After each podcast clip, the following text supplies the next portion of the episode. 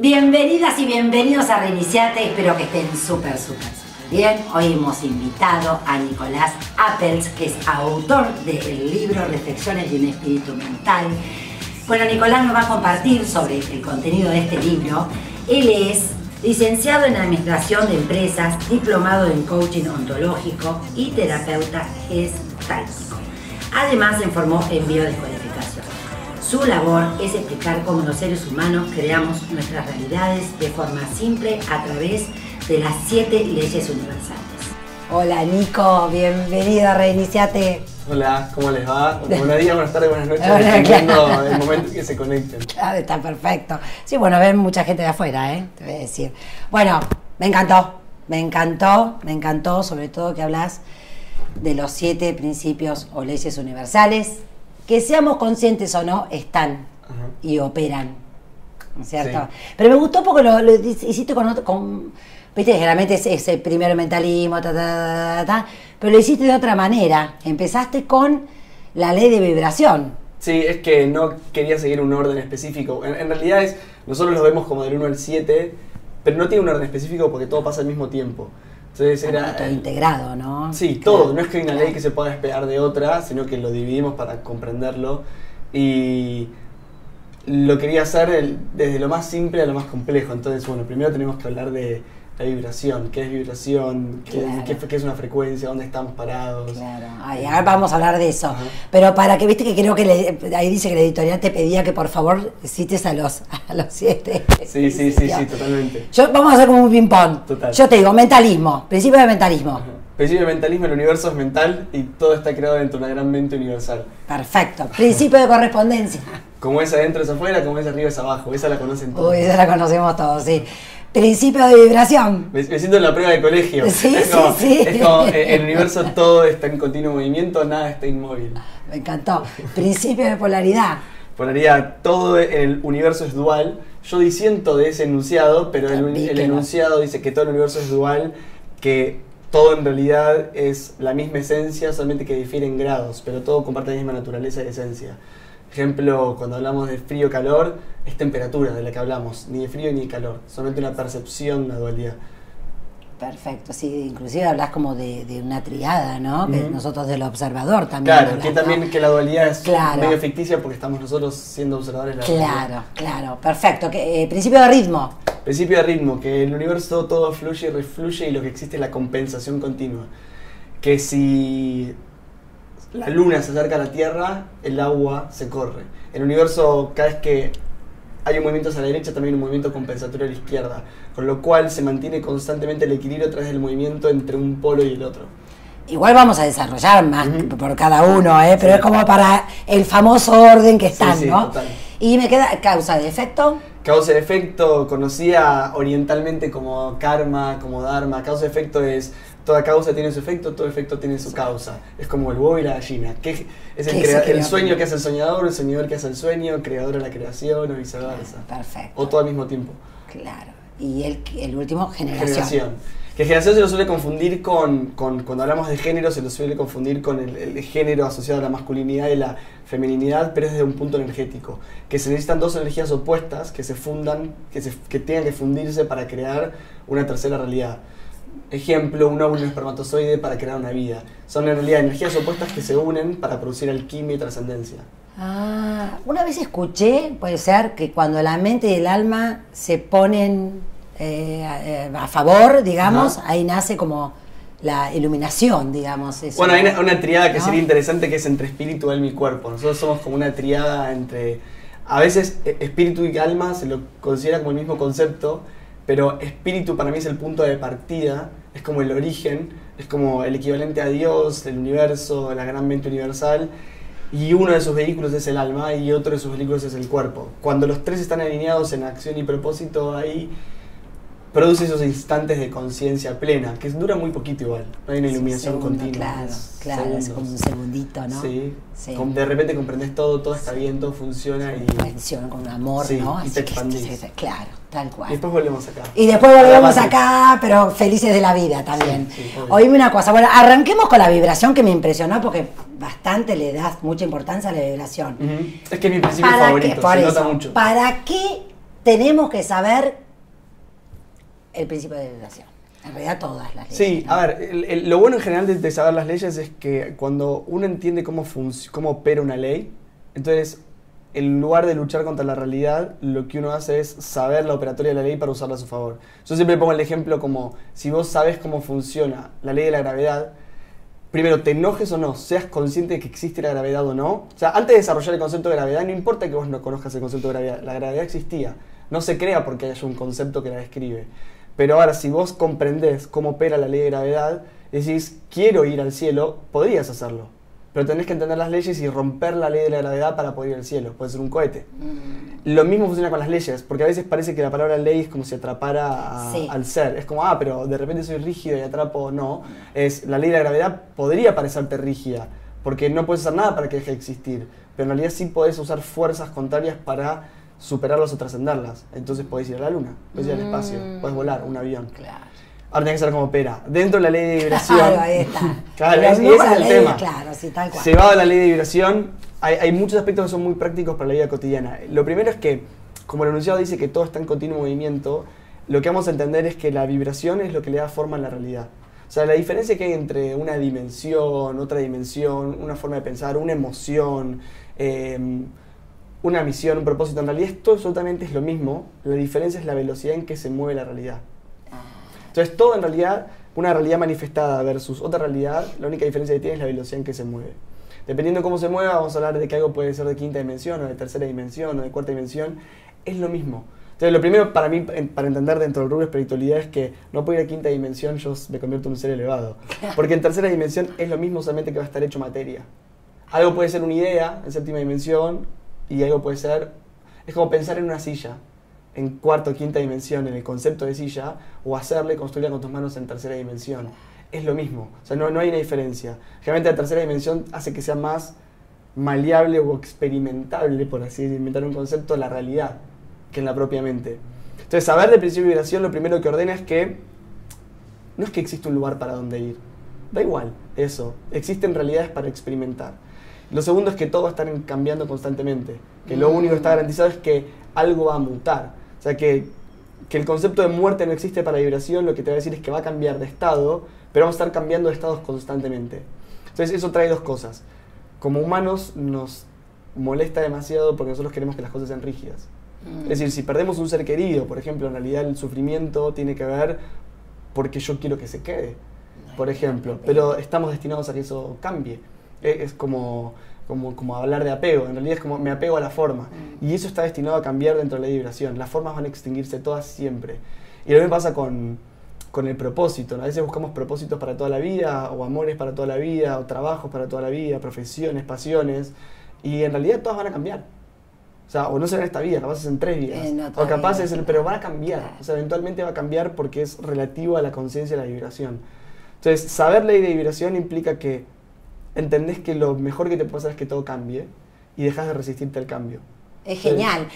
Pusiste un ejemplo muy bueno de una persona, por ejemplo, una mujer o un hombre, vamos a decir, un hombre, que en realidad, como que le pusiste un número, ¿no? Está vibrando el número 6, pero desea estar con una mujer número 9, ¿no? Entonces, en realidad, el que y no puede encontrar una mujer, dice, no, pues las mujeres son todos un desastre, que no sé qué. En realidad tiene que cambiar para poder encontrar ese, esa mujer número 9, tiene que subir el de vibración. Exacto. Porque para encontrarse, ¿no? Total, por eso para mí a mí me gusta como cambiar la perspectiva a veces de, cuando se habla de ley de atracción. Para mí nosotros no atraemos realidades, para mí nosotros creamos o manifestamos eh, realidades. Entonces, no es que yo, yo no voy a poder atraer una persona a mi vida que vibre en 9, porque en realidad si yo estoy vibrando en 6, vamos a no nos vamos a cruzar, porque estamos en realidad caminando en realidades distintas.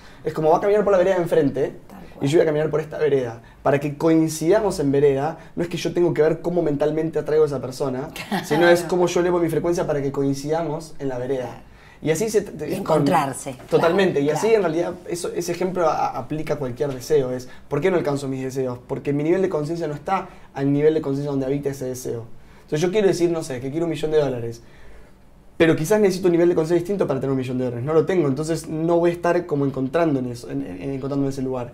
Y eso pasa con todo. Con todo, con todo. Entonces, también la vibración dice que como hay distintas frecuencias dentro de la vibración. Y de nuevo, siempre como insisto mucho en esto, que no es que alguien vive en 9 y alguien en 6 hace que 9 sea mejor que 6. No, claro. Son distintas expresiones y distintas formas de moverse y cada una está perfecta.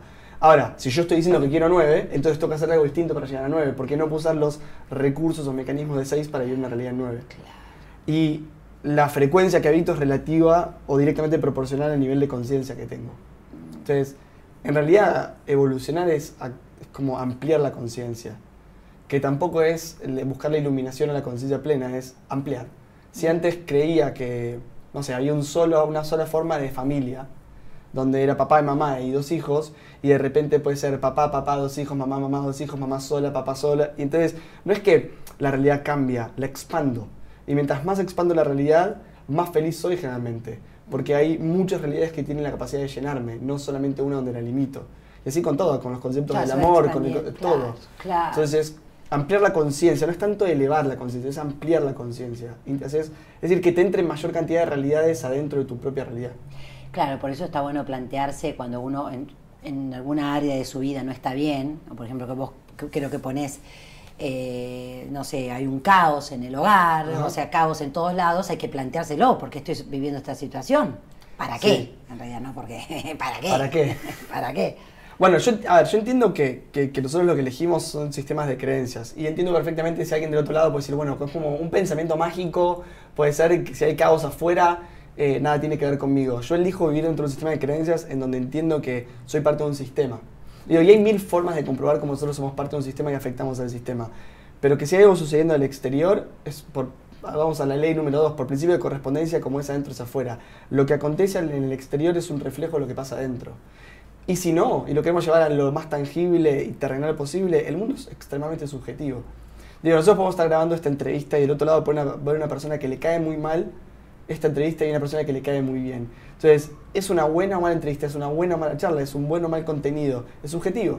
Ahora, la realidad internamente que va a experimentar cada una de esas personas es distinta y genera realidades distintas. Y esa experiencia genera y, hace que ellos manifiesten realidades distintas. Claro, el mundo de las percepciones, ¿no? Percibo, y experimento y manifiesto. Entonces, para mí ni siquiera se trata de salir a cambiar nada en el exterior, es aquello que está entrando, revisar cómo lo percibo y si me hace ruido adentro es ¿por qué esto que me podría hacer feliz decido que me, que me mm. genere tristeza o dolor? Y ahí podemos empezar a resignificar pérdidas, enfermedades, eh, lo que llamamos crisis, caos. Quizás son como buenas oportunidades para dejar una mm, mentalidad antigua. Sí, sí.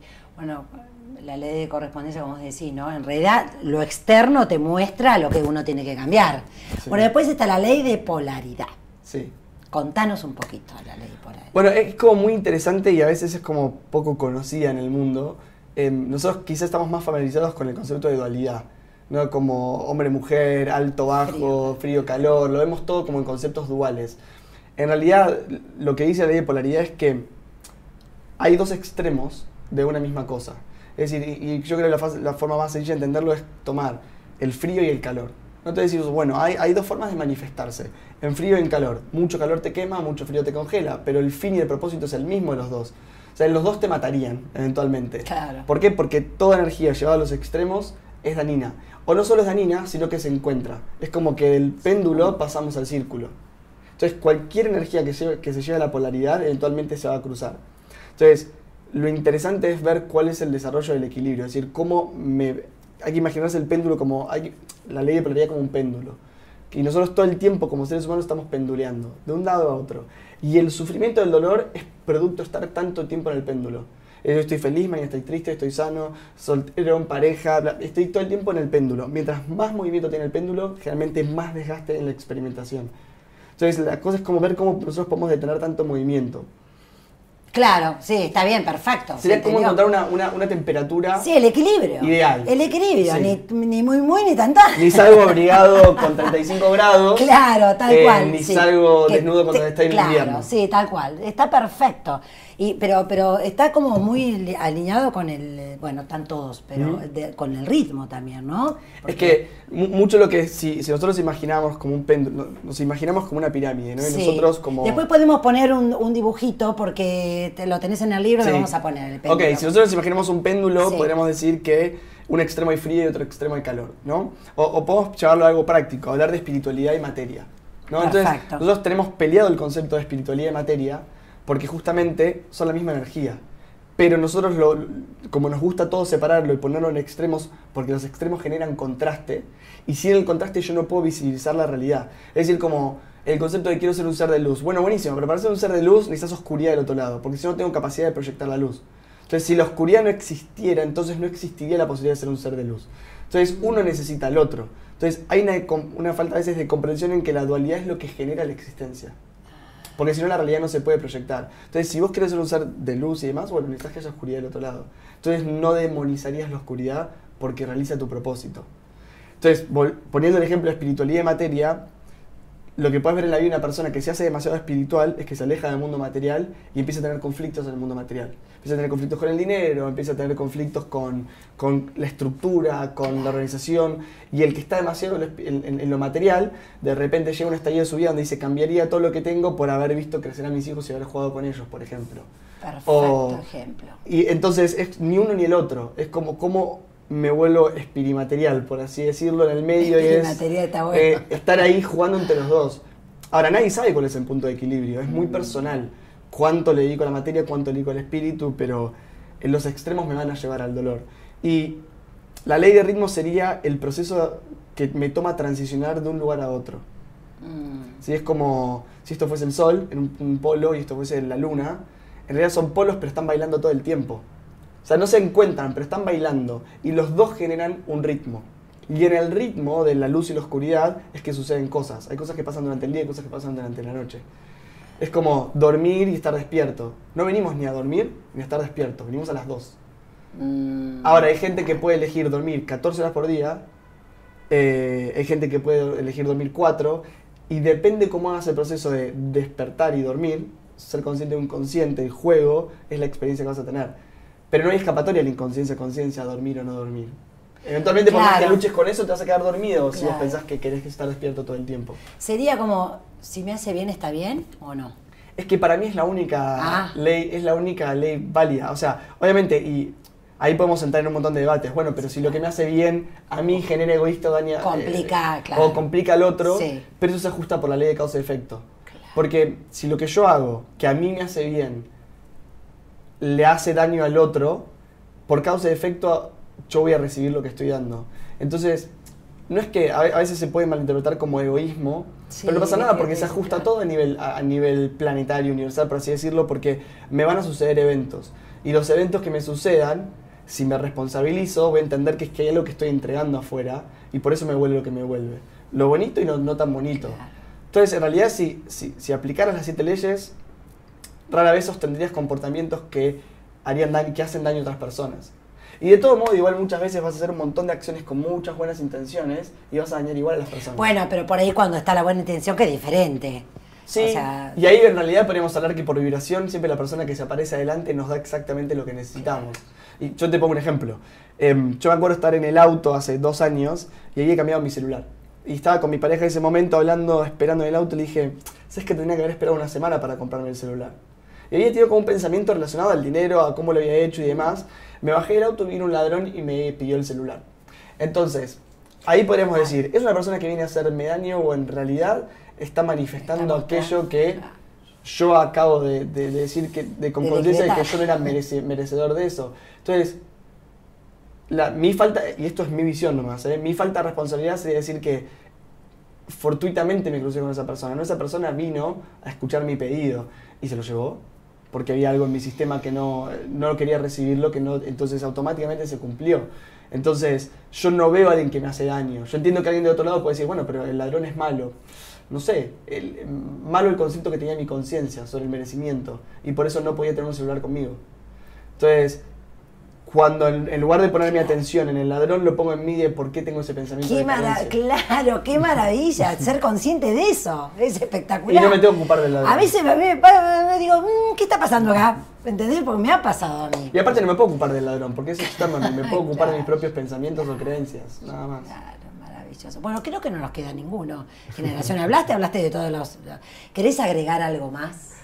Eh, a ver, eh, eh, iniciando en, lo primero es como, siempre para mí es interesante ser conscientes de que lo más poderoso que tenemos es la mente. Por eso todo comienza con el principio de mentalismo. Mentalismo, no hablamos de mentalismo. y lo más, lo más poderoso que tenemos es, toda realidad se origina primero en la mente y después se manifiesta. Entonces es interesante saber por lo menos o tener un poco de conocimiento o herramientas de cómo funciona la mente. Y con esto siempre hago una salvedad que la mente no es racional o intelectual eh, porque a veces hacemos, cuando una persona dice soy mental, se refiere a una persona que estoy pensando, pienso demasiado. No, la mente es, es la, la, interacción entre las emociones, las sensaciones, las programaciones que tenemos, es como el todo que nosotros somos. Mm. Eh, la mente es lo más poderoso que tenemos, no es algo que habite acá, es, un conjunto de, de, de experiencias y elementos. Entonces, para mí siempre mi recomendación es que cada uno en el camino que elija hacer, que cualquier camino es súper válido. la cámara. Que el camino es súper válido. Siempre lo interesante es entender que la mente es lo más poderoso que tenemos. Y si conocemos cómo opera nuestra mente, podemos cambiar nuestra vida hacia lugares que no sé la felicidad, porque no creo que exista un concepto de vivir feliz todo el tiempo. No, existe eso en las tres dimensiones, es una polaridad de la tristeza, aparte. Eh, pero sí vivir como más en equilibrio, o volver más rápido a tu punto de equilibrio, que eso es una gran ventaja. Ya, vivir con mayor cantidad o momentos de equilibrio es mucho mejor, por lo menos. por lo menos podés vivir sin sufrir. Dolor va a haber, pero podés elegir vivir sin sufrimiento. No, divino, divino. Bueno, Nico, te agradezco, un placer. Gracias. Y bueno, como siempre te digo, conocete, reiniciate y hacete fácil la vida. Beso enorme. Chao.